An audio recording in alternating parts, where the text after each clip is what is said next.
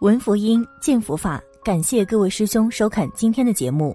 许多师兄都喜欢拜佛拜菩萨，尤其是年纪比较大的女师兄，每次去寺庙都能看到不少非常虔诚的烧香顶礼叩拜，姿势都是非常标准，一丝不苟，让小编都自愧不如。一边拜，他们往往还一边喃喃自语，比如说求佛菩萨们保佑自己身体健康，老公事业发达，老人平安，子女学业顺利等等。大多都是非常朴素又简单的愿望，只不过遗憾的是，这样做其实并没有什么用。佛菩萨并不是神仙，也改变不了因果。须知万法皆空，因果不空，每个人的因果只能自受。纵使百千劫，所作业不亡，因缘会遇时，果报还自受。如果有人告诉您不从因地上，而是直接可以强行改变结果的话，一般只有两种情况：第一，这些人根本不懂佛法。无知，所以无畏，什么都敢说。而第二就比较可怕了，那往往都是邪魔外道，故意抓住您的贪心和侥幸心理来诱骗你，目的无非是求财或者蛊惑人心。反正最后出了问题，他们是绝不负责的，您只能是加倍的承受恶果。那么有师兄可能问了，既然佛菩萨并不能保佑我们，那我们还拜他们做什么呢？这个问题问得很好。第一。佛陀从来都没有让信众们膜拜自己，那些弟子们顶礼佛陀都是行弟子礼，就像是我们国家儒家讲究的尊师重道的礼仪而已，绝非为了求什么。大家不妨看看有哪本佛经里面提到过弟子要佛陀赐给自己荣华富贵、长命百岁的。而所谓的拜佛拜菩萨、许愿求保佑的习惯，这都是后世慢慢变味了的东西。真正的佛弟子是不会这样做的。我们拜佛，首先是为了表示对本师的尊重和感恩，以及自己学佛的决心；其次是拜自己的佛性，或者说是真如本性，希望向佛菩萨们看齐。第二，佛菩萨虽然不是神仙，但绝非不存在。他们或者在净土世界，比如西方极乐的阿弥陀佛，东方琉璃的药师佛，或者幻化成各种分身。慈航导返来三界六道渡人，但绝大部分众生都是看不到的，除非您的正能量足够。所以说，和佛菩萨们感应道交，或者用我们通俗的话来说，就是受到佛菩萨的加持和护佑，并非不可能。比如您身上如果出现下面这三种情况，那往往就是预兆了。第一种，心平气和。心平气和这个成语，大家应该都听过。但明白它真正意义的恐怕不多。我们都知道，佛法主要是修心，而道家则是练气。心平且气和，则是佛道两家相当高的一个境界，指的是杂念妄念都极少，心态平和，不受外境打扰。这个境界说来简单，实际上要达到是很不容易的，因为外界的五色六尘的干扰太多了，双目所看，食指所指，全是诱惑。又怎么可能让人不受影响呢？因此，许多人修行都喜欢跑到深山老林中去，目的就是为了减少外界的扰乱。前几年好像还看到新闻说，许多都市白领和年轻人们跑去终南山修炼，具体效果不知如何，但倒是把那里的物价带动起来了，还形成了一条产业链。但是这个有用吗？初期肯定是有一些的，毕竟那里的外援会少很多。起码不用为了工作上的事情而烦恼，但时间一久就未必了。别的不说，光是不能玩手机，很多人就受不了。但若是天天玩手机，那还算什么修行呢？只能算是逃避现实，躲清闲去了。而且，就算是有一些在室外修行的不错的人，一入红尘，五音、五色、五味各种外缘扑面而来，那心马上就又乱了。弄不好，压抑的久了，比原来还要放纵。马上就火烧功德林了，所以能够在红尘中仍然保持一颗平和之心，大多数时间都是心平气和的话，这就是真功夫。第二种俗气而不是佛气，从佛法来说也好，心理学来说也好，人往往没有什么，或是心中很渴望什么，就越会表现什么或者掩饰什么，而学佛也是如此。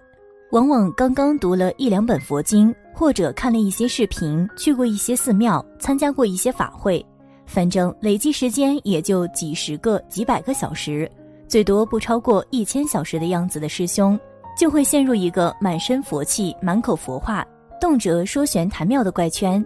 这样的师兄一般都有一些相似的表现，比如开口闭口就是阿弥陀佛或者某某佛菩萨，而且喜欢用各种标准或者戒律来要求别人。某某杀生，某某不打坐，某某没皈依，某某说的不如法等等，反正都有问题。除了他自己，但是他们自己水准达到相当程度了吗？其实也未必。比起初学者，他们可能多少知道一些名词和概念，也经历过一些法会，但也仅此而已，基本还停留在口头佛或者口头禅的地步。正因为如此，才特别喜欢用外在的东西来炫耀。小编自己也曾经经历过这个阶段，所以对此很熟悉。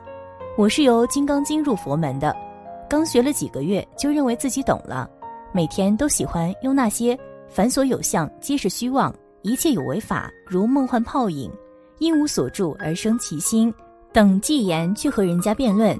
其实现在反省那时候，真的只是一知半解，是标准的口头禅，而没有实证。现在达到一定程度之后，反而很少去说这些玄学，而是就事论事、因缘理论。所以，当您不喜欢谈大道理和引经据典，想要说服人的时候，反而证明修为提升了。第三种，深知因果。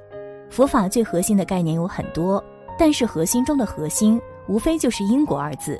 万事万物都有因果，就连佛菩萨都无法改变。三藏十二部上万卷的佛经。也都通通建立在这两个字上面，但是很多师兄学佛很久了，对于这个依然是半信半疑，或者嘴上深信，心中仍然有疑虑。像是很多人一说话就是抱怨，觉得命运对自己不公，这说到底还是不明因果，或者说占便宜的时候相信，吃亏的时候就不信了。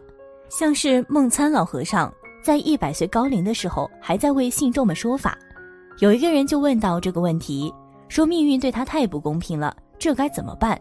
孟老就回答道：“你觉得因果不公，但我活了一百多岁了，却觉得因果很公平，无非都是自作自受罢了。”可能有人觉得孟老是站着说话不腰疼，但要知道他老人家在当年可是足足做了三十三年的冤狱啊，相当于普通人的半辈子了。但他却从没有抱怨过，更加没有说去寻仇，而是认为这是自己的业障。所以说，菩萨为因，凡夫为果。当您心中真的深信因果的时候，这也说明你距离佛菩萨已经很近了。以上我们讨论了三种现象，分别是时时心平气和，说话做事有点俗，而不是满口佛话，以及深知因果和敬畏因果。这其实都是和诸佛菩萨感应道交的预兆和象征。相反，有些人恶念很深，恶口极多，恶行也不少。却说自己感受到了佛菩萨，这要么是说谎，要么就是妄想了。须知修佛修心，而不是靠肉眼，种恶因却求善果，这只能说是自我安慰罢了。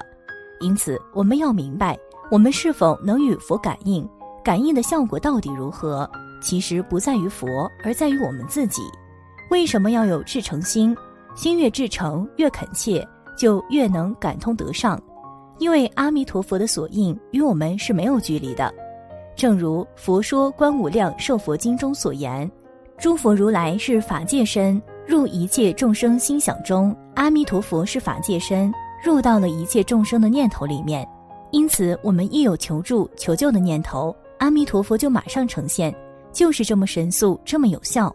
当然，没有宗教体验的人是无论如何也不能相信的。”更无法理解这种神妙的感应之道。阿弥陀佛所应的力量就是他力的力量。我们要相信这个他力的存在，它是变法界的存在，而且就存在于我们的念头当中。这种他力所应来自于佛，佛具有无缘大慈、同体大悲。佛将一切众生视作独生子，如罗侯罗。佛以大平等、大慈悲之心来回应一切众生的呼救。不会因为能感应众生的身份不同而区别对待，所以是否能够得到佛力的加持，完全取决于我们的能感之机是否相信，是否至诚，能否全生命的投入。这其中也包括往生这桩大事。我们能不能往生，就在于能否一往情深的仰靠阿弥陀佛的力量，把自己全部放下，全身心的靠倒。当至诚能感建立之后。